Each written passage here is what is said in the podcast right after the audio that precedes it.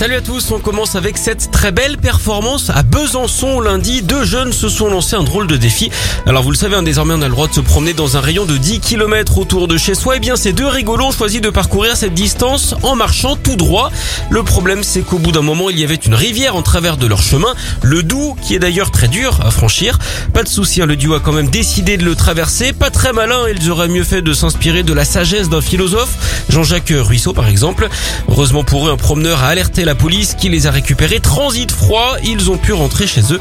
On souhaite bon courage aux parents pour démêler le vrai du flot.